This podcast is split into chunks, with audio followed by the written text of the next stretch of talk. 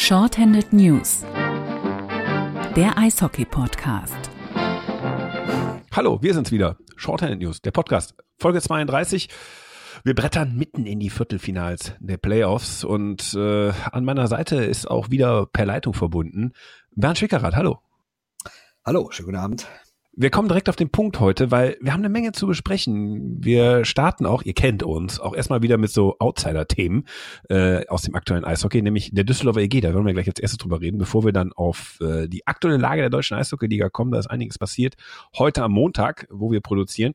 Und es laufen natürlich die Viertelfinals. Und sonst ist im Eishockey auch relativ viel los. In Russland freut sich die ganze Eishockey-Liga, dass Wladimir Putin weiter Präsident bleibt. Da sagst du jetzt nichts drauf, ne? Ich, ich, wusste nicht, dass ich jetzt schon was sagen soll. Ähm, ich habe ja gestern gesehen, wir haben es auch bei Twitter äh, retweetet, dass der russische Eishockeyverband ganz stolz Bilder gepostet hat von den Goldhelden, von den Nationalspielern, die alle gewählt haben. Und äh, jetzt stand da natürlich nicht bei, ob sie auch verpflichtet wurden, den richtigen zu wählen. Ähm, aber man kann davon ausgehen. Wie viele Leute umfasst der Kader? Wir waren da 22 bis 25, irgendwie sowas. Und Herr Kowalczuk gehört ja auch zum Team Putin was er. Ja, hat Putin sichere 100 Stimmen aus, dem, aus, der, aus der Mannschaft. ja, das ist möglich. Haben wir doch gesehen, wie diese, wie diese Wahlzettel da so. Jetzt, geht's schon die ersten Videos, äh, die online sind, wo so eine Tante da so irgendwie so, so zehn Wahlzettel in so eine Wahlrunde schiebt. Steht bestimmt ein Gegner ja. von Putin drauf, ganz bestimmt. Da kannst du von ausgehen. So, ist St. Petersburg schon Meister? Äh, nö, aber das wird nicht mehr lang dauern. Ja, wird kommen. Können wir vorhersagen, äh, wenn wir in Vorhersagen waren wir in den letzten Wochen relativ schlecht, aber eins können wir vorhersagen, SKA St. Petersburg wird Meister in der KHL. Seid euch sicher. Oder lest Twitter. Oder wer auf schon mal herzlichen Glückwunsch, genau, in St. Petersburg. Aber wir wollen gar nicht über das russische Eishockey reden oder über die Lage in Russland. Äh, das haben wir vor der Sendung gemacht. Ähm, das machen wir ein andermal. Nein, wir wollen direkt in die Sendung einsteigen. Bernd, am Wochenende hast du dir, während ganz Eishockey Deutschland begeistert Playoffs guckt, hast du dir eigentlich die traurigste Eishockey-Veranstaltung äh, diesseits des Urals rausgesucht. Du hast bei der Abschlussparty der Düsseldorfer EG mal wieder vor den Playoffs, war im Stahlwerk, wer es nicht kennt, das ist im Düsseldorfer Stadtteil Flingern, also für Schnittstelle dahin, ist so ein bisschen so eine Event-Location, ist normal Disco, äh, Steinwurf weit weg von dem Ursprungsort von Fortuna Düsseldorf, dem Fußballverein. Und da wird gefeiert. Da gibt's dann immer eine schöne Tombola, wo die ganzen Sachen verlost werden. Da kann man einen kleinen Schnapper für gutes Geld machen an Fanartikeln. Die werden dann immer ein bisschen günstiger angeboten. Trikots, da beginnt dann schon der Ausverkauf. Spieler werden nochmal verabschiedet, auf der, die kommen wir gleich. Und eigentlich auch letztes Jahr, wo man sagt, hm, war nicht so toll, ist der Laden immer relativ voll. Man hat dieses Jahr vielleicht auch ein bisschen anders gemacht, sonst war das immer an einem Abend. Da haben viele gesagt, oh, ich will mit meinen Kindern kommen. Diesmal hat man es am Samstagnachmittag gemacht. Und Bernd, du warst da und äh, hast dich durch die Menge ja quasi prügeln müssen oder war es diesmal nicht so voll? Nicht ganz so voll. Ähm, also ich muss erstmal sagen, die Idee, das nachmittags zu machen, fand ich gut, weil es ist ja wirklich blöd für Kinder, dass es immer nur abends war. Da konnte man natürlich nicht dran teilnehmen. Diesmal hat es irgendwie so um 16.30 Uhr angefangen mit einer großen Autogrammstunde. Und das ist ja immer wieder so ein Punkt, der mich total überrascht. Also nicht, dass ich mir nicht auch in meinem Leben schon mal ein Autogramm geholt hätte, aber ich finde es immer wieder spektakulär, dass da, also ich würde sagen, da waren bestimmt 250 Leute, die nur für die Autogramme, vielleicht sogar 300, die nur für Autogramme da waren. Und ich habe mit, auch mit ein paar Spielern gesprochen und Trainer und so, und dann meinten die, ja, den einen oder anderen, den hat man schon mal gesehen. Das heißt, es ist ja nicht so außergewöhnlich, oder sagen wir andersrum, es ist ja nicht so schwer, sich ein Autogramm zu holen von der DEG. Das kannst du erstens nach jedem Spiel machen, nach jedem Training. Es gibt aber auch diverse Autogrammstunden so im Laufe einer Saison. Und trotzdem sind da immer wieder dieselben Leute und lassen sich Autogrammkarten unterschreiben und Playercards und Trikots und Schals und Poster und selbst gebastelte Hefte und was es da alles so gibt. Und ich finde das immer wieder spektakulär, dass dieses gute alte Autogramm doch noch so begehrt ist. Trotzdem danach, also das hat ungefähr anderthalb Stunden gedauert und um 18 Uhr begann dann das Bühnenprogramm. Und das war jetzt auch gar nicht schlecht gemacht, also nicht falsch verstehen. Die Veranstaltung war von der DEG ordentlich organisiert. Was anderes hätten sie ja nicht machen können. Aber trotzdem merkt man halt, die Leute oder zumindest ein Großteil der Leute hatten Hals, hatte keinen Bock da jetzt noch mal irgendwie auf Friede von der Eierkuchenparty, äh, wir verabschieden die Jungs zu machen. Ich würde sagen, insgesamt waren vielleicht 600 Leute da. Also zumindest nachher, als sie von der Bühne standen, weil ich könnte mir vorstellen, ein paar sind auch wirklich nur zu dieser Autogrammstunde gekommen mit ihren Kindern, danach direkt abgehauen. Aber Ihr müsst euch das Stahlwerk, es ist halt eine große Halle, ungefähr vorstellen, mal so ganz grob gesagt, hat das die Ausmaße von einer Eisfläche. Und das, also ich würde sagen, es war noch nicht mal ein Drittel wirklich voll. Ich stand irgendwann so zur Hälfte ungefähr so, also auf der imaginären Mittellinie und da hatte ich bestimmt 10, 15 Meter vor mir, was komplett leer war. Das war wirklich im negativen Sinne beeindruckend, wie wenig Leute sich am Samstag für ihre Mannschaft interessiert haben. Wir können ja ein bisschen aus dem Nähkästchen plaudern, aus vergangenen Jahren, im letzten Jahr zum Beispiel, ähm, haben wir uns gut unterhalten mit äh, zwei Spielern, die ihre Karriere beendet haben, äh, Norm Milley und ähm, Chris Mina. Ähm, Chris Minar. Mir fiel gerade, gerade hatte ich den Namen noch und dann empfiel mir genau wie Chris Minar wahrscheinlich der nächste Morgen entfallen ist, ähm, entfiel mir gerade sein Namen. Ähm, die haben ihre, ihren Abschied dort gegeben. War total nett. Also man hat nochmal was erfahren. War zwar auch eine Scheißsaison letztes Jahr, aber Laden war irgendwie voll. Trotzdem waren die zwei gelöst. Gut, das waren gerade noch Mille-Spieler, die ja schon ein bisschen für die DEL was Ikonenhaftes haben, auch gerade in Wolfsburg. Der hängt da ja jetzt mit seiner Nummer unterm Dach. Und insofern ja, äh, war das spannend zu sehen. Äh, Gab es denn ähnliche Diskussionen oder waren die Spieler da eher, ich sag jetzt mal, äh, im doppeldeutigen Sinne nüchtern? Also, es standen schon ein paar Spieler an der Theke, haben sich mal ein Bier geholt, haben ein bisschen gequatscht. Vor allem natürlich rund um die, die gehen müssen oder von denen es wahrscheinlich ist, dass sie gehen, weil noch ist das ja alles gar nicht klar. Aber es war eine andere Atmosphäre als, als im vergangenen Jahr, weil da weiß ich noch, da wurde ja irgendwann lautere Musik gespielt. Da hatte das, ich meine, da ist jetzt auch keine Tanzparty oder sowas, aber zumindest hatte das irgendwie so ein bisschen Partyatmosphäre oder zumindest, wenn man irgendwie so in der Küche steht auf so einer Party und ein Bier trinkt und quatscht, sowas, ne? Aber dieses Mal war das halt völlig anders. Ne? Es war, wie gesagt, total leer. Na gut, es war natürlich auch hell draußen, es war ein bisschen andere Atmosphäre. Aber ich fand schon komisch. Also ich muss auch sagen, ich bin nicht bis zum Ende geblieben, weil ich dann noch äh, einen anderen Termin hatte, wo ich hin musste. Aber naja, ich habe dann mit den, mit den drei der vier Spieler, die den Verein definitiv verlassen werden, habe ich dann noch kurze Interviews geführt, wie ich in den nächsten Tagen natürlich Texte darüber für die WZ schreiben muss. Einer, einen habe ich schon geschrieben über Herrn Dimitriev, der erscheint jetzt in der Dienstagausgabe. Ähm, ja, Vielleicht lag es auch an mir, dass ich so auf dem Sprung war, aber irgendwie war das eine ganz komische Atmosphäre da. Es war jetzt überhaupt nicht dieses, hey, komm, schwamm drüber, wir trinken nochmal ein auf die Saison und verabschieden hier unsere Jungs. Wer weiß natürlich, ob die Spieler, die Mannschaft nicht nachher noch woanders weitergezogen ist und auch privat weitergefeiert hat, kann natürlich auch sein. Aber in dem Laden war überhaupt kein, auch nicht nur ansatzweise war da Partystimmung. Es lag an dir, nach der Scheiße, die du dieses Jahr über den Trainer geschrieben hast. Also wenn ich jetzt noch gekommen wäre, äh, dann wäre da, glaube ich, äh, wäre die Party sofort abgesagt worden. Ähm, nee, Scherz beiseite. Ähm, meinst du, ich meine, machen wir uns nichts vor, so der richtige Cut kam mit jemandem wie Mike Pellegrims, mit der Wahrnehmung, wir machen jetzt nach Christoph Kreuzer, dem letztjährigen Trainer, alles anders. Man holt einen neuen Trainer, der, man muss es so sagen, ein Griff ins Klo war, sportlich, menschlich, in der Außendarstellung, in allen Bereichen. Ähm, ist das eine unglückliche Episode gewesen? Also viele waren gelangweilt oder genervt oder direkt abgeturnt. Ähm, meinst du, das ist jetzt so die Spätkonsequenz, die Strafe daraus, dass man in dieser Saison versucht hat, so ein bisschen clean zu werden und damit eigentlich im Grunde genommen komplett gescheitert ist. Also ich glaube nicht, dass man clean werden wollte, sondern die Idee war ja schon, wir setzen hier weiter auf Identifikation, weil, sind wir mal ehrlich, Mike Pellegrims hat ja auch eine DEG-Vergangenheit. Ist ja nicht so, als hätten die jetzt einen hier völlig von außen geholt, den niemand kennen würde. Also die haben schon versucht, quasi so ein bisschen diese Kreuzerflamme am Lodern zu halten. Aber es hat halt überhaupt nicht funktioniert, weil der, weil eine reine DEG-Vergangenheit bringt natürlich nichts, wenn du vom Charakter her nicht dazu passt. Ne? Und das, glaube ich, schon ist einer der Punkte, die die Leute ziemlich geärgert hat. Dann kommt natürlich noch sowas hinzu, dass jemand wie Daniel Kreuzer, eine große Identifikationsperson, seine Karriere beendet hat.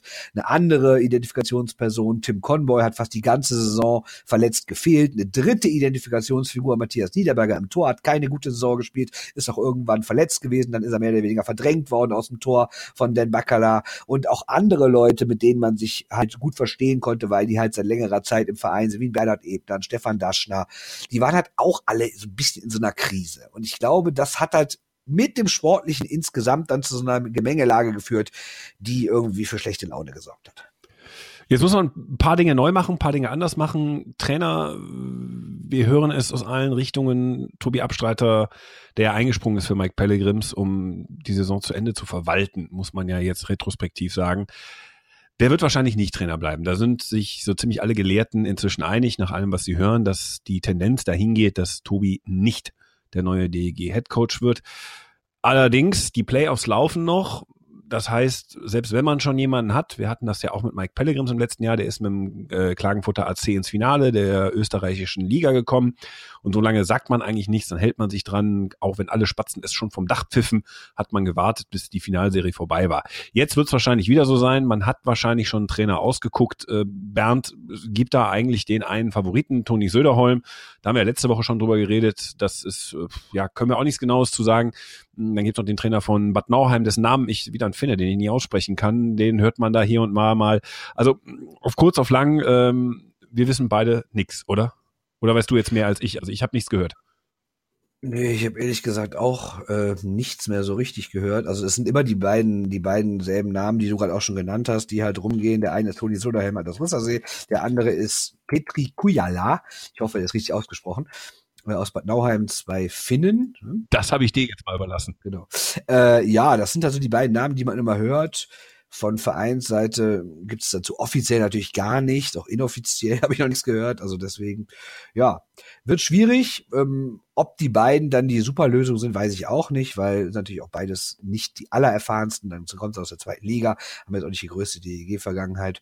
Deswegen weiß ich nicht, ob es funktioniert. Andererseits glaube ich mittlerweile, auch wenn wir immer gerne über Identifikation und sowas reden, natürlich ist die wichtig, aber ich glaube, nach diesen zwei Jahren wollen die Leute nächstes Jahr einfach Playoffs sehen. Und ich glaube, da ist ihnen relativ egal, wer der Trainer ist, solange der zumindest halbwegs zivilisierte Umgangsformen hat und vielleicht mal die Tageszeit sagt, wenn er in den Raum kommt oder so, dann könnte ich mir vorstellen, wird das auch funktionieren, egal wer es ist. Hauptsache, wie gesagt, es muss sportlich auch. Wenn sportlich wieder nicht läuft, kann der netteste Mensch sein. Der könnte sogar Daniel Kreuzer Trainer sein, da wird das Volk irgendwann aufbegehren. Und deshalb glaube ich, äh, naja, nächstes Jahr muss es klappen, ist einfach so, weil wir haben ja schon mal drüber gesprochen. Natürlich machen jetzt die Gesellschafter, also die Hobergs und Herr Völkel, nicht zwingend den Eindruck, als würden sie morgen alles in den Sack hauen und äh, kein Geld mehr in die DEG stecken. Aber wir sind uns ja ziemlich einig, dass nächstes Jahr die Playoffs kommen müssen, weil sonst ist die Wahrscheinlichkeit, dass die Leute keine Lust haben, weiter ihr Privatgeld in diesen Verein zu stecken, vielleicht ein bisschen höher. Kleine statistische Schmankerl. In den Jahren nach dem Metro-Ausstieg ist alles immer so zwei Jahreswellen gelaufen. Man war zweimal 14., man war zweimal 5., man war zweimal 11. Wenn man das so ausrechnet, dass sich das immer so äh, in, dieser, in dieser Reihenfolge weitergeht, wer so ein bisschen den Zahlenspielen zugeneigt ist, weiß, die DEG wird jetzt in den nächsten beiden Jahren nach der Hauptrunde Zweiter. Mhm. Ist nicht schlecht. Äh, funktioniert, sagen wir mal so, wenn das jetzt kommt, wäre es verrückt, aber das vielleicht so ein bisschen den Abergläubigen ein bisschen Mut machen. Faktisch, im Kader wird sich eine Menge tun. Du hast vor der Saison über Stefan Daschner zum Beispiel gesagt, das ist eine letzte Chance, nochmal einen großen Vertrag abzugreifen. Ich glaube, die DEG hat jetzt gesagt, mit ihm arbeiten wir nicht mehr weiter zusammen. Ich glaube, der große Vertrag, den wird es nicht in Straubing geben, oder?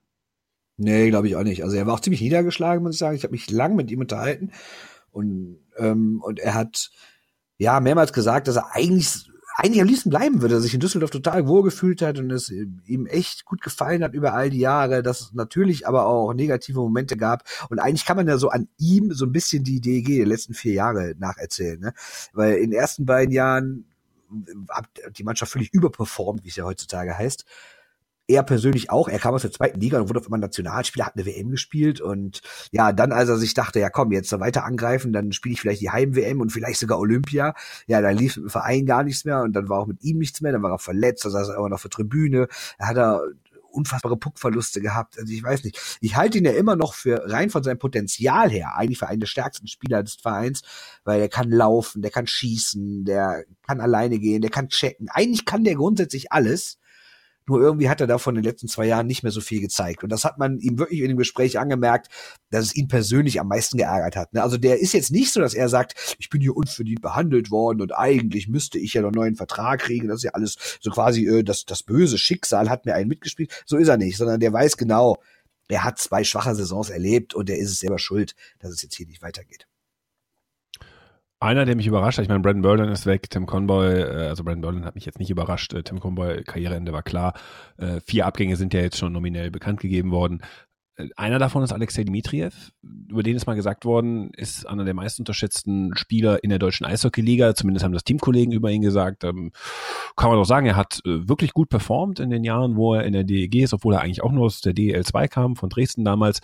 Ähm, ja, hat keinen neuen Vertrag bekommen. Äh, man hört, äh, er wollte mehr Geld. Jetzt kann man natürlich sagen, er hat auch jahrelang, eben weil er eigentlich so ein Spieler ist, der so ein bisschen bieder unterm Radar durchgerutscht ist, obwohl er immer gut gepunktet hat. Äh, jetzt hat die DG gesagt, okay, nee, das machen wir nicht, das ist dann, das, da können wir nicht drauflegen, da wollen wir nicht drauflegen und jetzt geht man getrennte Wege. Ganz ehrlich, ich hatte so ein bisschen gedacht, okay, wenn du Stabilität haben willst in der neuen Saison, dann halt doch erstmal die Reihe Kamera, Barter, denn die beiden haben ja noch einen Vertrag äh, und Dimitriev zusammen. Jetzt ist Dimitriev nicht mehr da.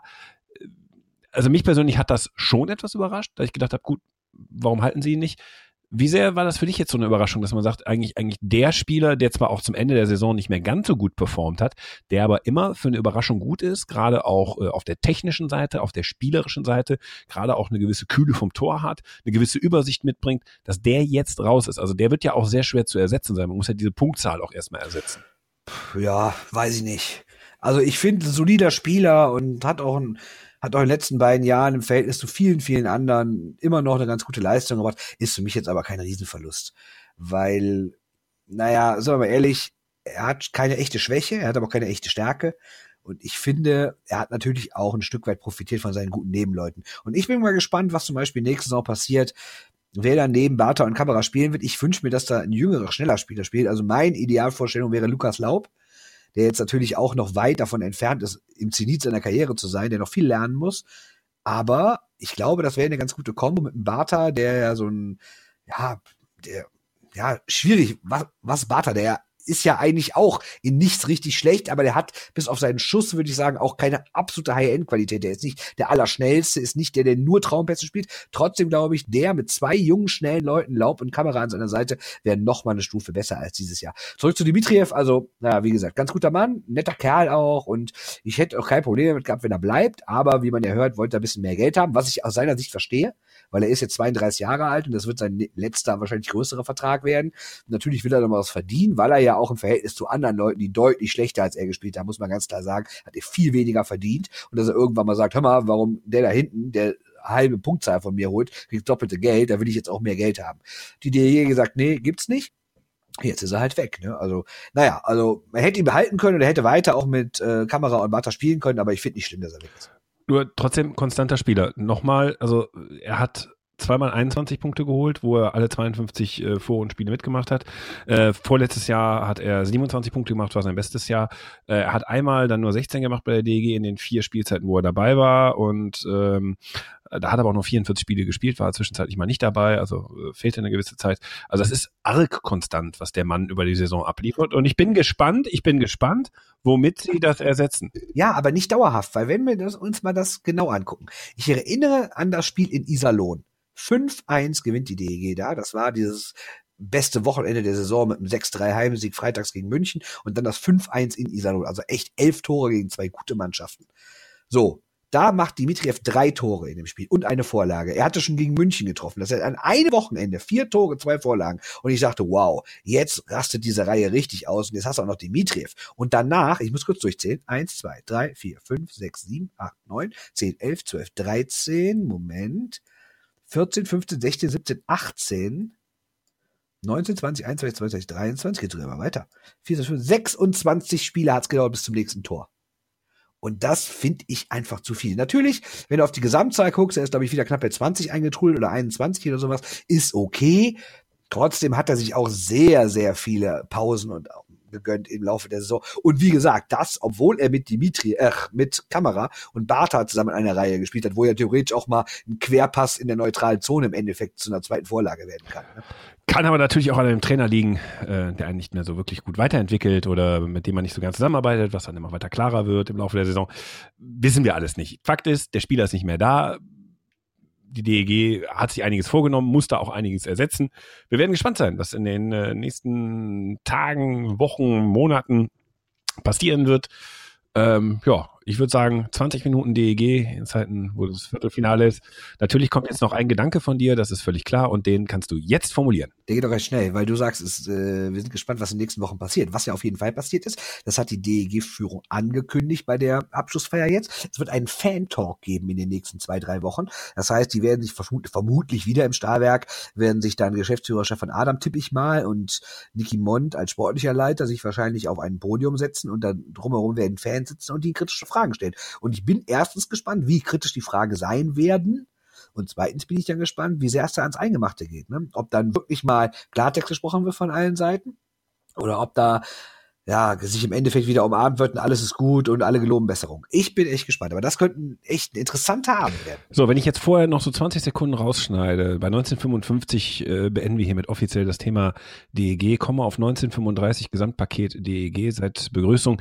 Wäre eine schöne Zeit. So, und jetzt sagen wir erstmal Hallo zu allen Eishockey-Fans die keine Fans der DEG sind und gesagt haben, scheiße, ich spule vor. Und sich jetzt gerade in ihrem iTunes die Finger wund vorgespult haben mit diesen 30 Sekunden Vorschiftern, rumgescrollt haben, in der Beschreibung des Podcasts und sagen, scheiße, wann geht das denn hier weiter? Ich hasse, ich hasse die DEG, ich habe keinen Bock auf die DEG. Herzlich willkommen, jetzt seid ihr beim DEG-Podcast äh, nicht mehr dabei, sondern jetzt geht es hier um knallhart, um das deutsche Eishockey. Packen wir die DEG beiseite, reden wir über was anderes. Ähm, ihr denkt jetzt sicher, wir reden jetzt über die Playoffs. Nein, werden wir nicht tun, denn äh, aus der Ligazentrale erreicht uns ein neuer Stufenplan der deutschen Eishockeyliga zur Nachwuchsförderung. Das ist heute ähm, bekannt gegeben worden. Ja, Bernd, äh, soll ich einfach mal daraus vorlesen? Also ich habe ja eigentlich nur ein Zitat rausgeschrieben. Also ich glaube, das reicht schon. Ich kann es gern vorlesen. Es ist nämlich demnach soll die Anzahl der Feldspieler mit regulären Lizenzen auf dem Spielberichtsbogen bis zur Saison 2023/24 schrittweise von derzeit 19 auf 16 gesenkt werden. Was also mit anderen Worten bedeutet, dass man natürlich nach wie vor 19 Spieler auf dem Spielberichtsbogen schreiben darf, egal in welcher Saison die da kommen mag, aber ab nächste 18, übernächste 17, darüber 16, ah nee, Quatsch, stimmt gar nicht, das dauert noch viel länger, äh, müssen halt die Spieler 16 bis 19 mit U23-Spielern aufgefüllt werden. Das klingt jetzt erstmal ganz gut, aber in Wahrheit ist es natürlich nur ein lächerliches Feigenblatt, weil ich muss das immer ganz gut auf die DEG kommen, das habe ich nämlich mal rausgeschrieben. Für Teams wie die DEG bedeutet, bedeutet das nämlich erstmal, dass sich gar nichts ändert, weil die aktuell schon Leute wie Max Kammerer und Johannes Huss in ihren Reihen hat. Das heißt, die DEG hätte jetzt schon mit dem aktuellen Kader die ja angeblich so viel strengeren ähm, Richtlinien für irgendwie die Saison in drei, vier Jahren erfüllt. Und naja, das ist natürlich ein Scherz, weil die einzige wirkliche Neuerung, die etwas gebracht hätte, wäre entweder ab sofort eine feste Quote von Leuten, die dann auch spielen müssen. Und das zweite ist, dass es endlich eine Pflicht gibt, eine Jugendmannschaft zu stellen, also ein DNL-Team. Aber beides ist wieder nicht passiert, also wird sich auch nichts ändern. Es liegt wahrscheinlich auch ein bisschen daran, dass der große Wurf, also diese, diese großen Schritte bei der DEG, äh, DEG sage ich schon, bei der Deutschen Eishockey-Liga, bei der DEL, so ein bisschen so der, manchmal habe ich das Gefühl, das ist wie der Teufel und das Weihwasser.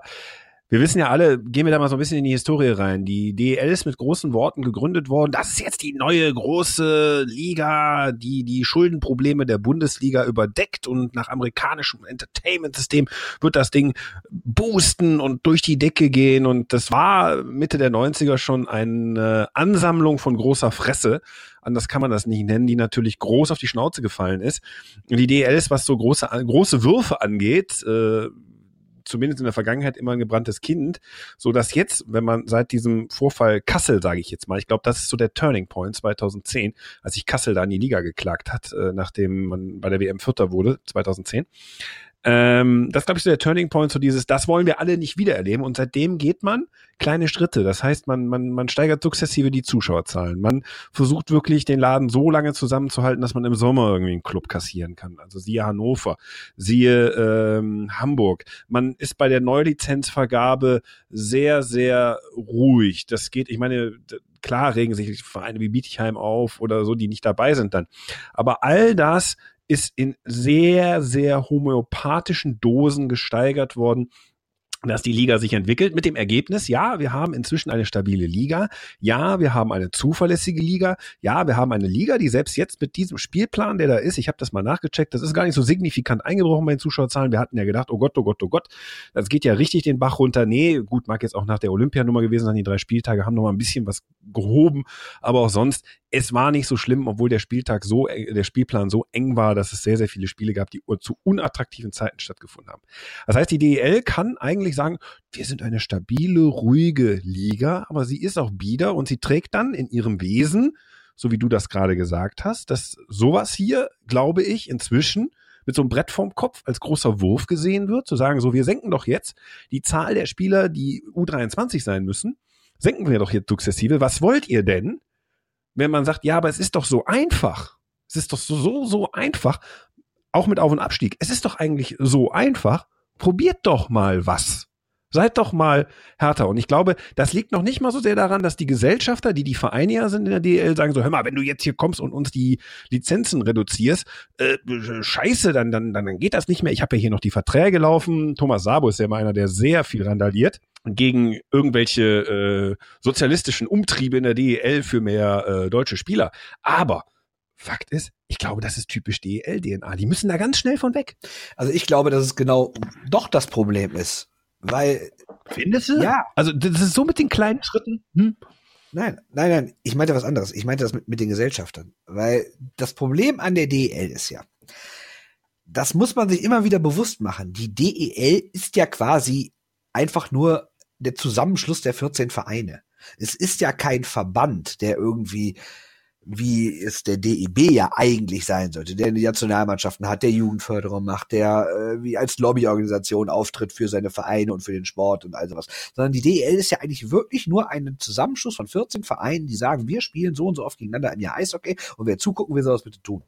Und davon, da, das ist unser Geschäftsmodell. Wir bieten quasi als Entertainment-Plattform oder als Entertainment-Form bieten wir Profisport an und unser Sport ist halt Eishockey.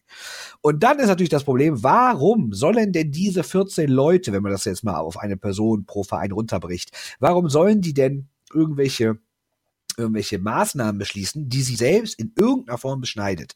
Deshalb wissen, aber sie wissen natürlich, dass sie das für die Öffentlichkeit hin und wieder tun müssen. Deshalb machen sie jetzt so eine lächerliche Aktion. Das heißt, wir reden wirklich von der Saison 23, 24. Das heißt, wir reden noch sechs Jahre, haben die jetzt Zeit, drei U23-Spieler in ihren Kader zu integrieren. Noch nicht mal U20, U23. Das ist doch ein Scherz. Innerhalb von sechs Jahren. Das heißt, du musst jedes zweite Jahr, musst du einen Spieler verpflichten von irgendwie 25. Also wer das nicht hinkriegt, das ist doch lächerlich. Und deshalb, aber es ist klar, dass das so passiert, weil die Gesellschafter halt weiter so wursteln wollen, wie sie es jetzt schon tun, mit möglichst vielen günstigen Kontingentspielern, die erstens bessere Leistung bringen, die zweitens direkt äh, was bringen und nicht erst lange ausgebildet werden müssen und die drittens einfach im nächsten Moment, wenn die nur einen Jahresvertrag haben, direkt wieder abgeschoben werden. Und das ist natürlich viel leichter, als irgendwie vier, fünf, sechs, sieben Leute aus der eigenen Jugend zu integrieren. Geschweige denn, ein komplettes äh, Jugendteam hinzustellen und das über Jahre mit Trainer und allem möglichen auszubilden. Aber da sind wir ja gar nicht so weit auseinander. Ich sage ja, solche kleinen Schritte und solche Placebos werden gemacht, weil Angst essen Seele auf, weil man einfach äh, im Ligabüro schon die Schere im Kopf hat, was die Gesellschafter angeht. Diese 14 randalierenden, äh, nicht äh, homogen, sondern durchaus sehr heterogenen Vertreter der Vereine, die alle irgendwie ihr eigenes Süppchen am Kochen haben. Der eine mit dem Einwohnermeldeamt Bremerhaven, Märkischer Kreis, äh, der andere äh, mit äh, ich gebe hier Geld rein, also mache ich hier, was ich will. Die anderen, die sagen, ich bin hier eine Marketingmaschine und der es muss laufen, ich muss den besten Kader Finale haben. Wir, die anderen, wir sind hier die großen Clubs und äh, ohne uns ist der Laden hier nicht mehr im Kacken. Da können wir Zwölfter und Dreizehnter werden. Das ist egal. Wir sind ja KIC und die DEG. Also natürlich hat da jeder irgendwo sein Eigeninteresse am Laufen und das führt zu einer Schere im Kopf und dieser Politik der kleinen Schritte, weil eben man ja schon mal die Fresse groß aufgemacht hat und das ist in die Hose gegangen. Und ich glaube auch bei den, bei den Gesellschaftern selber ist so ein bisschen Angst essen Seele auf. Die haben nämlich vor diesen Investitionen Schiss. Du kannst mir nicht erzählen, das wissen die alle selber, dass sie mit diesen billigen Spielern, dass sie im Grunde genommen gar nicht so die Identifikation schaffen, die große Show schaffen, weil sie ja damit niemals daran kommen würden, diese großen Spielerpersönlichkeiten zu haben, wie man sie ja mal hatte im Eishockey. Das ist denen völlig klar. Das ist denen aber auch egal, weil es die sichere Nummer ist. Auch hier wieder, es ist die sichere Nummer, die gegangen wird. Und das ist immer wieder das grundsätzliche Problem der DEL. Die ist eine mutlose Veranstaltung, wo einige gerne groß sind, wo einige eine große Fresse haben, wo einige aber auch Schisser sind. Ich denke auch an die Gesellschaft der DEG, die sind auch immer eher etwas vorsichtiger. Zumindest einer von denen ist ein sehr vorsichtiger, bedächtiger Mann, mit dem, dem brauchst du nicht mit Risiko kommen. Und äh, das mag vielleicht unternehmerisch ganz gut sein, was die dann einzeln und individuell machen, aber für eine Sportliga, die von Emotionen lebt, die von einer Überraschung lebt, die von Überraschungsmomenten lebt, sind natürlich solche kleinen Schritte fatal, weil das ist die Krämerei, das ist, äh, das ist Buchhalterseele der deutschen Sportligen. Dann fällt dir wirklich sowas auf die Füße, dass du keinen Auf- und Abstieg hast, dass du so eine geschlossene Liga hast. Dann bist du immer wieder offen für Kritik. Und ich meine, das ist ja das. Die Öffentlichkeit sagt, ey, ihr habt keinen Auf- und Abstieg. Und die rasten aus, die Leute. Und dann kommst du und sagst, ja, aber wir haben doch hier ein schönes Jugendkonzept. Seit Jahren steigen die Zuschauerzahlen jedes Jahr im Durchschnitt um 100. Und so, und dann kommst du mit sowas, mit, so, mit so Buchhaltersachen und das, das langweilt dich zu Tode. Die sedieren dich dann auch zu Tode. Ich glaube, da liegen wir gar nicht so weit auseinander.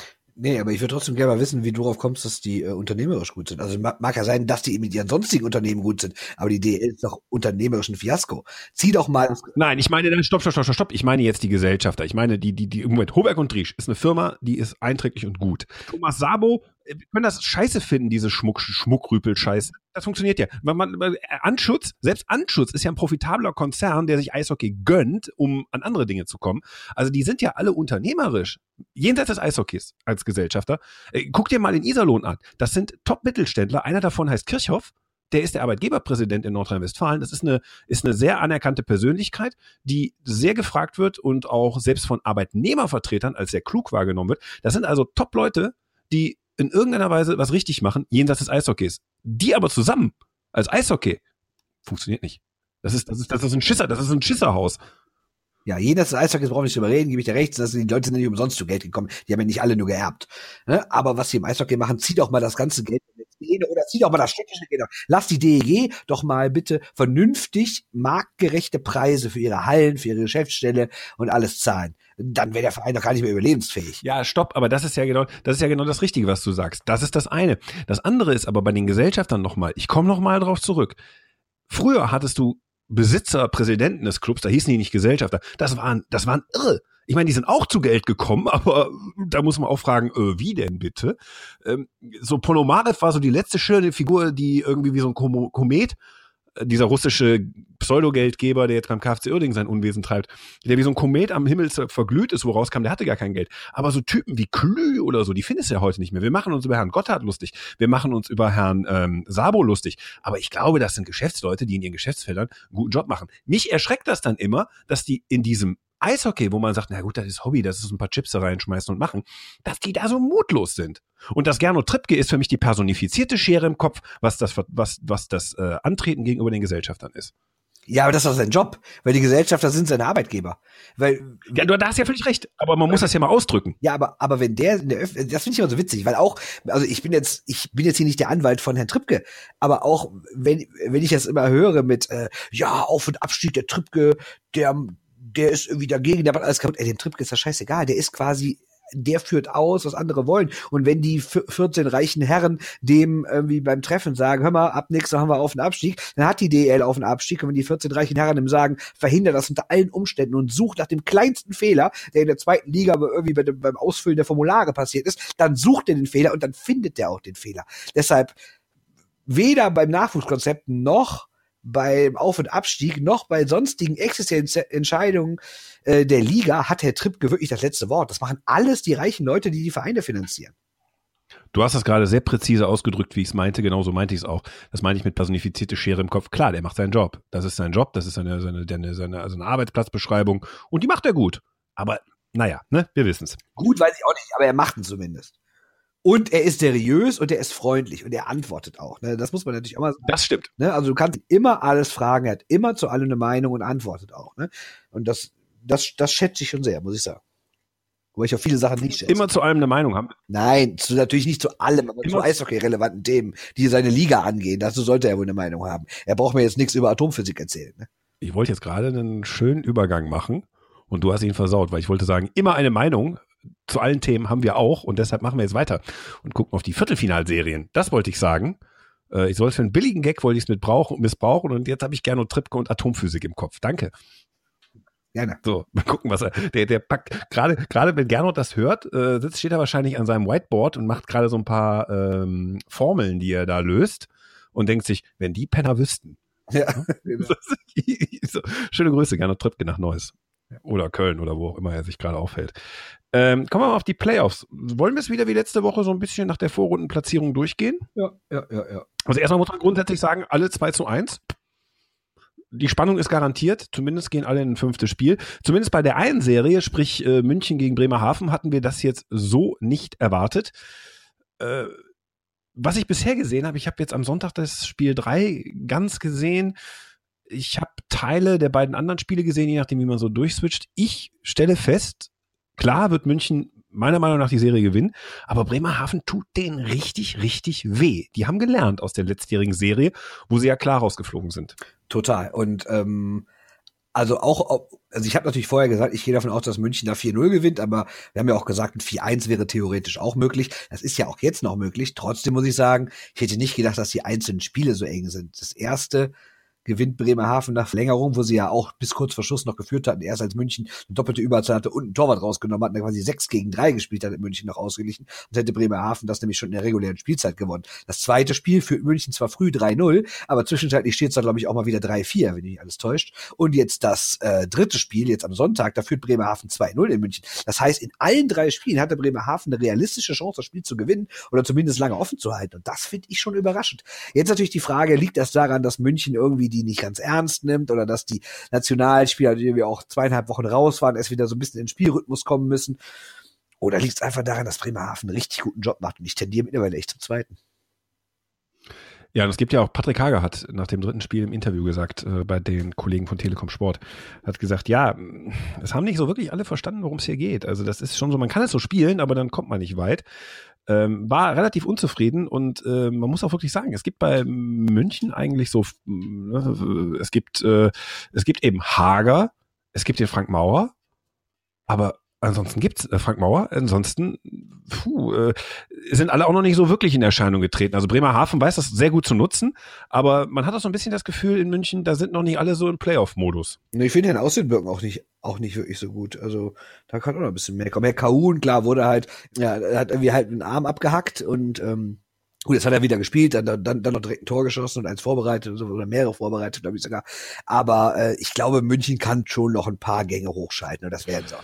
Genau, deshalb es wird spannend zu beobachten sein, weil das kann ja auch für die weiteren Serien interessant sein, wie sehr Bremerhaven die jetzt quält, umso anstrengender ist es. In den letzten Jahren ist München ja eigentlich durchs Finale immer so ein bisschen durch die durchs Viertelfinale, Halbfinale gegondelt. Das spart auch Kräfte, da kann sich keiner von freimachen. Es gibt ja immer diese These, dass man sagt, wenn man relativ äh, kleine Serie gewinnt und dann auf jemanden trifft, der eine sehr enge Serie vorher hatte, dann hat man so eine gewisse Pause gehabt, der andere nicht. Das kann ein Nachteil sein, aber was hat sich in den letzten Jahren bewiesen, dass München durch diese klaren Serien auch immer wieder etwas ausgeruhter wirkte, gerade hinten raus gegen die Wolfsburger.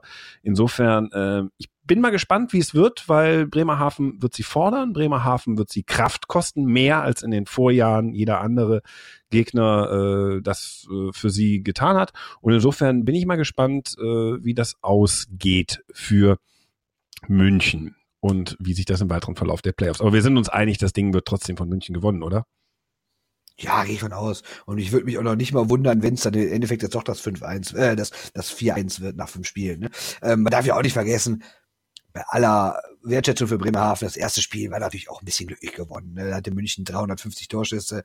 Dann muss meiner Meinung nach auch definitiv der Kollege, ich weiß gar nicht, doch, was der Rumble, ne, der, der, der da Dominik Karun den Arm ab, abhackt, der muss eigentlich auch fünf Minuten kriegen und sowas. Dann weiß ich nicht, ob man unbedingt diese Strafe gegen aus den Birken geben muss für Tor verschoben. Naja, also wenn das alles nicht passiert, dann gewinnen sie vielleicht das erste Spiel schon nicht. Trotzdem, ich will jetzt nicht Bremerhaven klein reden, spielen toll, aber naja, ich würde mich nicht wundern, wenn es im Endeffekt jetzt doch 4-1 ausgeht. Wo wir uns ebenfalls, glaube ich, nicht wundern würden, wenn es jetzt am Ende dann doch auch 4-1 ausgeht, ist die Serie Berlin gegen Wolfsburg. Die ersten beiden Spiele, da gewinnt Berlin, da gewinnt Wolfsburg, gewinnen jeweils ihre Heimspiele, aber dann das Spiel 3, 8-1 für Berlin. Ich zähle einfach mal auf, wer da bei Wolfsburg gefehlt hat. Es war ja vorher schon klar, dass einige bei Wolfsburg fehlen und dass, es, äh, dass die auf dem Zahnfleisch auch gehen, aber bei Wolfsburg fehlen Tyler Haskins, Mark Vokes, Gerrit Fauser, Marcel Ohmann, Robbie Biener, Chris Foucault, und äh, Camel Krebs haben sie jetzt noch geschrieben. Aber das sind eigentlich die Keyspieler von Wolfsburg. Die sind alle nicht da. Und dann knallt's natürlich gegen Berlin. Und wenn ich mir vorstelle, dass ja, auch wenn da vielleicht jemand zurückkommt oder nicht, wenn das jetzt so weitergeht. Ich glaube, Wolfsburg, die werden wir dieses Jahr nicht im Finale sehen, sondern ich glaube, das geht jetzt im März schon zu Ende. Ja, glaube ich auch. Zumal auch so ein Jerry Kuhn, der eine überragende Hauptrunde gespielt hat und vergangene Saison auch richtig stark in Bremerhaven war. Ich finde, der ist auch gerade nicht auf der Höhe. Also ich will das nicht an ihm alleine festmachen. Ne? Wenn eine Mannschaft acht Tore kassiert, sind das keine acht Torwartfehler. Ne? Aber er kassiert schon recht viele Tore aktuell und ich finde, ist auch aktuell, also sagen wir so, Wolfsburg könnte irgendwie es schaffen, wenn es so läuft wie im zweiten Spiel. Wenn du halt eben vier Powerplay-Tore gemacht und wenn dein Torwart hinten äh, irgendwie fast alles rausholt. Da hat er auch drei Hütten kassiert, aber zwei davon recht spät. Aber wenn du natürlich kaum Straf, kaum Überzahl kriegst, das heißt, wenn Berlin also disziplinierter spielt als bei dem Spiel in, in Wolfsburg, wenn die dann im Überzahl auch nicht treffen, die Wolfsburger, und wenn dann Kuhn nicht hinten einen Sahnetag hat, dann werden die auch kein Spiel mehr gewinnen. Ja, haben so gerade drei Reihen da zusammengekriegt in der Offensive äh, bei dem 8-1. Das, äh, da sieht man mal, was da so gefiel. Ich habe mit acht Stürmern am Ende gespielt. So überlegen, noch nicht mal mehr drei Reihen. Das heißt, da musste einer quasi, also er wurde natürlich rotiert, aber da waren manche Leute, die mussten irgendwie innerhalb von fünf Minuten dreimal aufs Eis oder sowas. Und das ist natürlich irgendwann, gerade in Playoffs auch noch auswärts, gegen eine Mannschaft wie Berlin, die in vier Reihen durchwechselt und auch nicht so viel Qualitätsverlust in den Reihen hat. Ist es natürlich wirklich schwer. Kommen wir zu unserer beider Lieblingsserie Nürnberg gegen Köln. Ich hoffe ja, dass Nürnberg die, die Playoff deppen und sie scheinen es ja auch wieder zu werden, äh, dass sie zumindest noch ein Spiel gewinnen, weil dann kann ich am Sonntag noch äh, Playoff Eishockey in der DL gucken, weil dann will ich mir ein Köln-Spiel geben. Also ich drücke jetzt Nürnberg ganz fest die Daumen. Ähm, aber es ist die, glaube ich, von uns äh, vorhergesagte enge Serie mit Kölnern, die zwar nicht besonders äh, aufsehenerregend spielen, aber wo, wie hast du das letzte Woche gesagt? Du hast es ja letzte Woche gesagt, da treffen halt die Jones Jungs, also einer von den 1000 Jones, die treffen halt und dann steht's halt auch 2-1 für Köln. Jetzt beide Spiele in Nürnberg gewonnen und äh, das Heimspiel hätte man eigentlich auch gewinnen können. Äh, gut, Verlängerung ist dann immer so ein Gamble. Äh, den hat dann Nürnberg für sich entschieden. Aber äh, bei mir kippt so langsam die Tendenz Richtung Köln.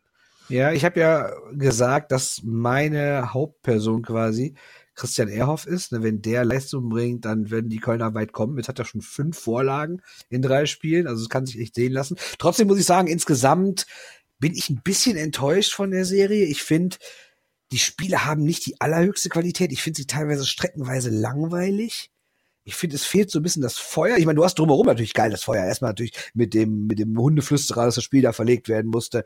Dann jetzt mit der Aktion. Gab es jetzt schon Mittelfinger? Genau, der, der böse Mittelfinger, ne? Und also kurze Erklärung, als die, als die Nürnberger das, das Siegtor in der Verlängerung geschossen haben, ist natürlich, wie es immer ist, die komplette Mannschaft aufs Eis gesprungen, hat sich alle um den Siegtorschützen Leo Föderl versammelt und dann ist das ja wieder so, ein, eine Masse Mensch, die dann so langsam übers Eis schlittert und dann sind die so, anstatt die an der Bande und der nette Ordner hat mal direkt in dem Moment die Tür aufgemacht, sodass mehrere Nürnberger natürlich da quasi fast umgefallen wären, fast alle aufeinander gefallen und daraufhin hat dann ein Nürnberger gegenüber dem ähm, Ordner irgendwie erst eine Handbewegung gemacht und dann noch irgendwie das in Mittelfinger geändert, was natürlich Heimspiel, schöne Grüße natürlich, und ähm, der Express direkt wieder riesig aufgemacht haben mit Skandal, die Nürnberger würden da Mittelfinger zu den Fans der Haie zeigen, haben natürlich direkt bei der Liga angerufen und nachgefragt, gibt das unter Strafe und sowas. Also ich vom untersten wieder mal, aber gut.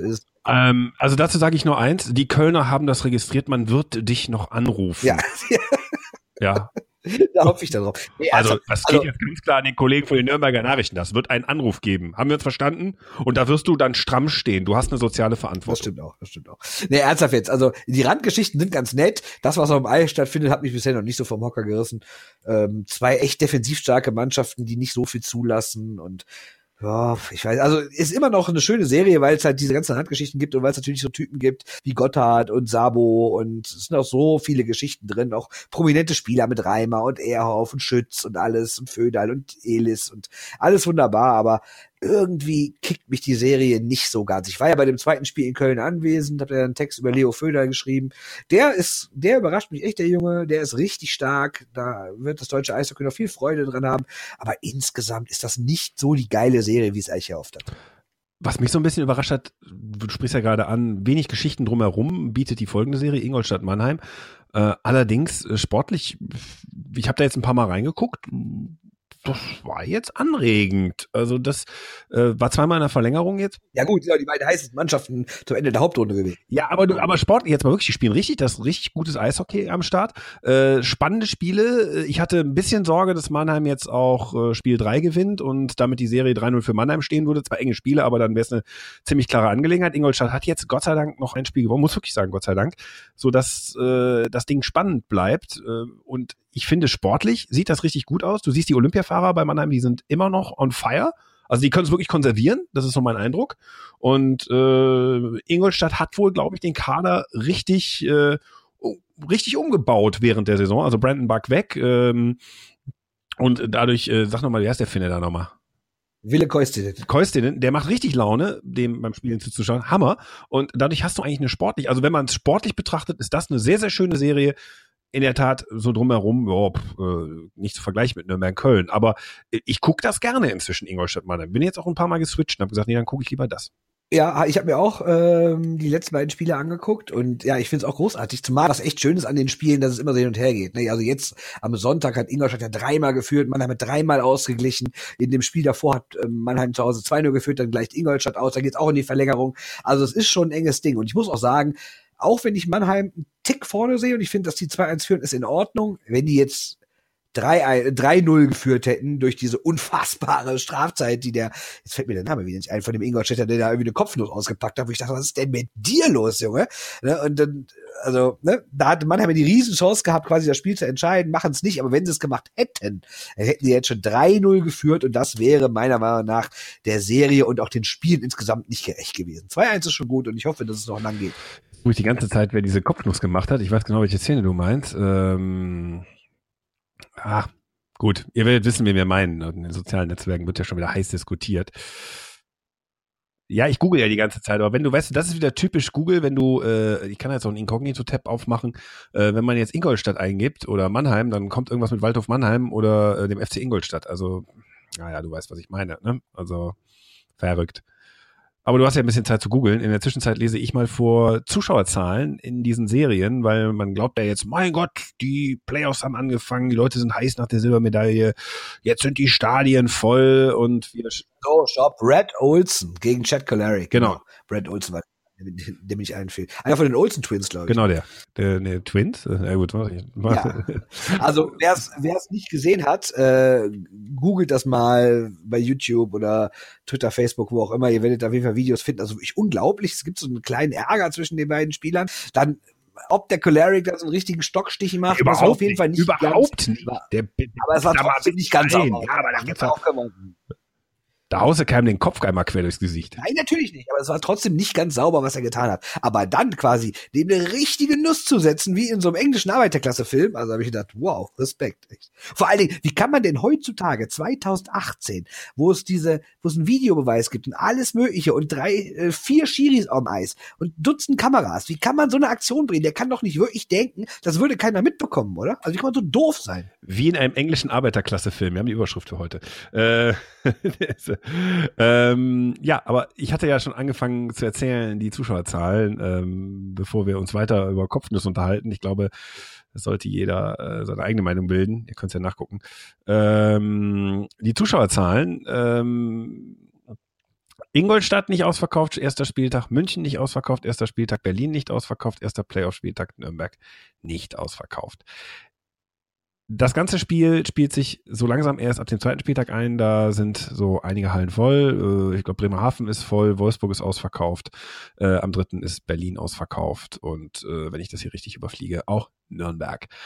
Summa summarum, könnte voller sein, hast du mir im Vorgespräch gesagt.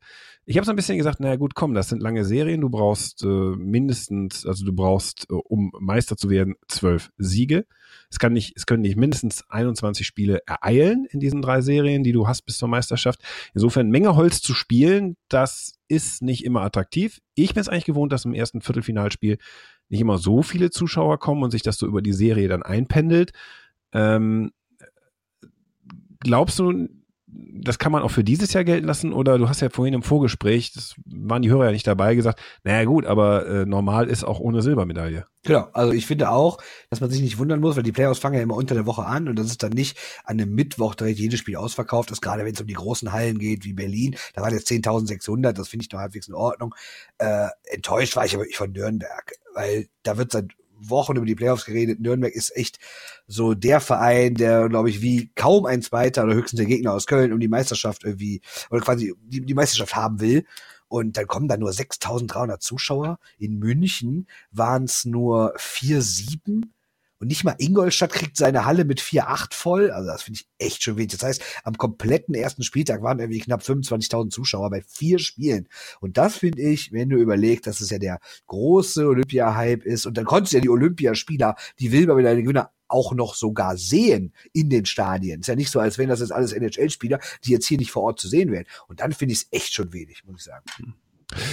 Gut, aber dann möchte ich noch ganz eben kurz auf die Quote im Fernsehen äh, eingehen, weil da hat es eine Überraschung gegeben. Sie haben, ähm, ich habe nochmal nachgeschaut, was sind denn so die Quoten? An dem Dienstag, wo Nürnberg gegen Köln gezeigt wurde, das war nach dem äh, Spiel von Bayern München bei Besiktas Istanbul. Die haben um 18 Uhr gespielt in der Champions League, das wurde auf dem ZDF übertragen äh, Mittwoch, genau, es war Mittwochabend, entschuldige, Dienstag, Mittwoch, ich hab's aber auch. Und ähm, da haben 420.000 Leute zugeschaut bei Sport 1. Das ist der zweitbeste Wert seit Sport 1, seit zwei Jahren, wie er dabei ist im Free TV. Insofern muss man schon sagen, äh, die Leute sind hängen geblieben. Also da ist wirklich schon, oh, Eishockey, das gucke ich mir mal weiter an, wenn man eh schon so auf so Sportabend gucken eingestellt ist und dann auch bei Sport 1 landet. Ähm, ich glaube, es, es, es gibt doch schon noch eine Steigerung in den Quoten.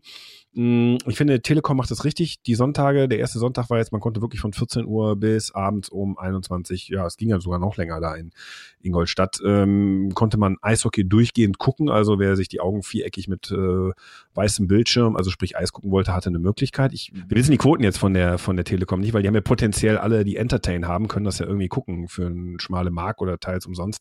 Also insofern ist es relativ äh, schwierig, ähm, da jetzt Rückschlüsse draus zu ziehen, aber diese eine Quote, die ich jetzt gefunden habe, die sagt eindeutig, es gibt doch schon so etwas wie ein gesteigertes Interesse oder man bleibt zumindest hängen beim Eishockey. Man schaltet das nicht mehr weg, wie man das vielleicht früher gemacht hat. Wir haben Post bekommen, genau in der Frage aus München. Genau, nämlich vom Stefan Hoffmann. Erstmal Grüße an den Stefan.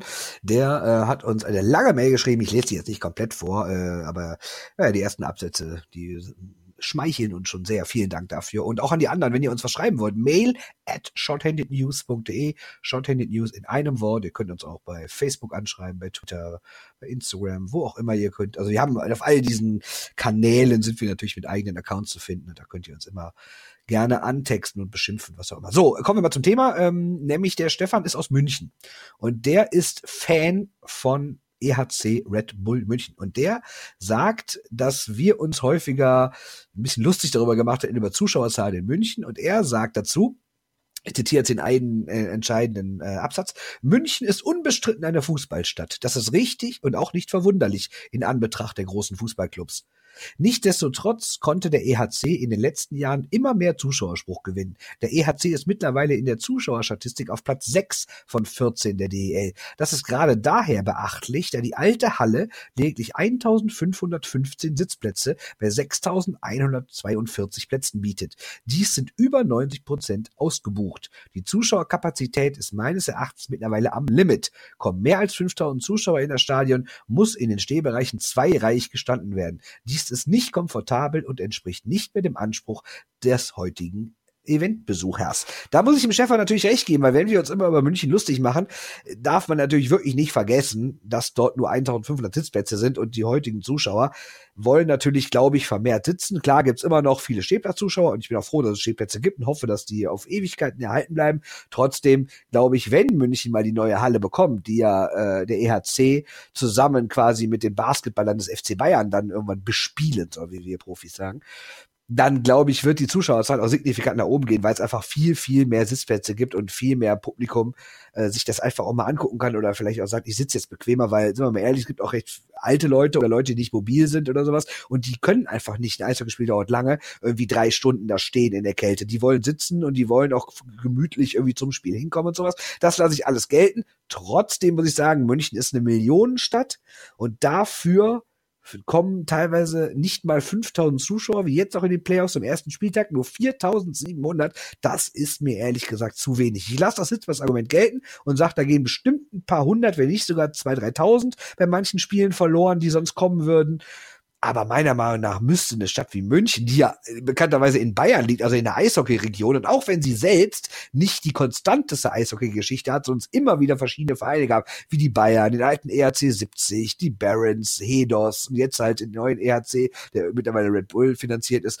Trotzdem gibt es in München eine Eishockey-Tradition und dafür ist es mir ehrlich gesagt zu wenig, weil meiner Meinung nach müsste ein Club wie München, der ja auch noch mehrmals deutscher Meister wird, der ja sportlich attraktiv ist, der Nationalspieler hat, ne, alles, der müsste meiner Meinung nach 10.000 Zuschauer pro Spiel anlocken. Klar, geht in der Halle nicht, aber dann müssen es mindestens die Hälfte sein, die zumindest mal ein Playoff-Spiel guckt.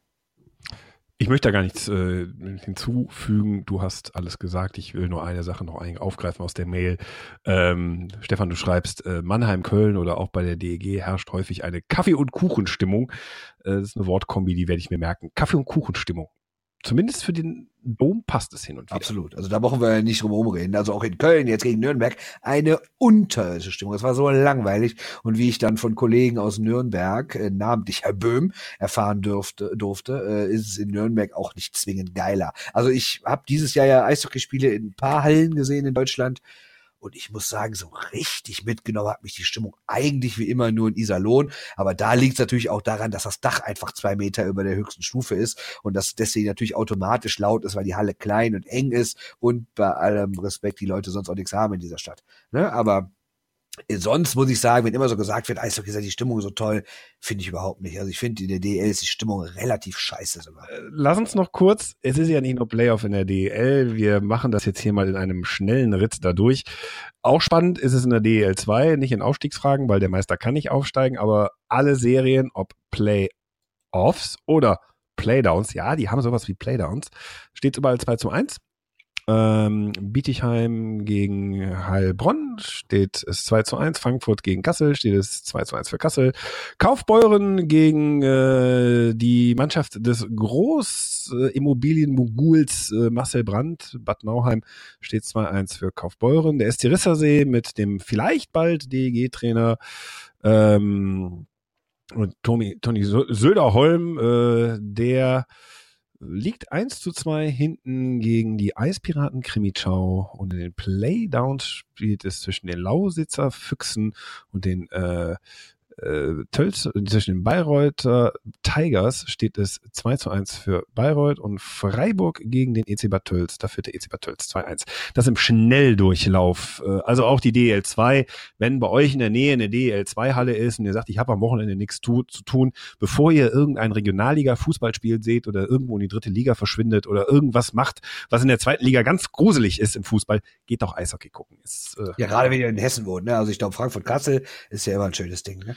Ja, und wie gesagt, und, und, und wer nach Bad Nauheim geht, äh, der kann mal schnell Immobilienschnapper machen in Bayern. Da gibt es äh, Investorenmodelle. Ähm, Stichwort, und dann gibt's ja noch die Oberliga, da ist jetzt auch Viertelfinale angesagt, nach einer großartigen Achtelfinalauftaktserie. Wir wissen ja, die Oberliga Nord und die Oberliga Süd spielen zum ersten Mal, seit es sie eigentlich gibt oder in der Geschichte, spielen sie zusammen ein direkt die Playoffs aus. Also es ist direkt zusammen. Also der erste des Nordens spielt gegen den achten des Südens und der erste des Südens spielt gegen den achten des Nordens und so weiter und so fort. Da hat es jetzt die ersten Runden gegeben. Duisburg ist leider raus. Da muss jetzt die ganze Mannschaft gehen und äh, so fast alle Spieler müssen gehen, heißt es. Und man hat äh, Lance Nethery zurückgeholt. Das heißt, äh, in Duisburg, wir machen es kurz, ist auch Spaß in den nächsten Jahren garantiert oder zumindest im nächsten Jahr ähm, ja, der Typ, der denen das eingebrockt hat, wird jetzt zurückgeholt, um denen noch größere Scheiße einzubrocken. Finde ich ganz spannend, aber sollen sie machen. So bleibt uns dieser Spaß in der Oberliga erhalten. Herne ist leider auch raus. Die hat's erwischt gegen äh, Deggendorf, dem ersten der Oberliga Süd. Ohne Tor. Ohne Tor. Ja, sehr bemerkenswert. Nicht ein einziges Tor geschossen. Dafür eine schöne Samba-Fahrt gehabt. Einer unserer äh, aus dem Umfeld der Shorthand News war mit dabei, hat schöne Fotos und Videos gepostet. Ich will nur sagen, auch hier gibt es ein paar spannende Partien. Tilburg Trappers gegen Eisbären Regensburg. Die sind ja sehr ambitioniert gestartet, die Regensburger, müssen jetzt äh, nach Holland. Äh, wird sicher eine spannende Serie.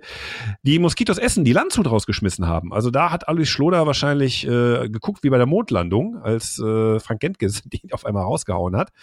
Ähm, insofern, die spielen jetzt äh, also Essen gegen Deggendorf. Ähm, spöttische Zungen sagen, äh, die jetzt auch beim Spiel der Moskitos waren, wo auch Torsteiner Klamotten zu sehen waren äh, spielen gegen den Ort in Bayern, wo die AfD das beste Wahlergebnis hat. Ich stelle das jetzt in keinem Zusammenhang, aber äh, sicherlich eine spannende Partie.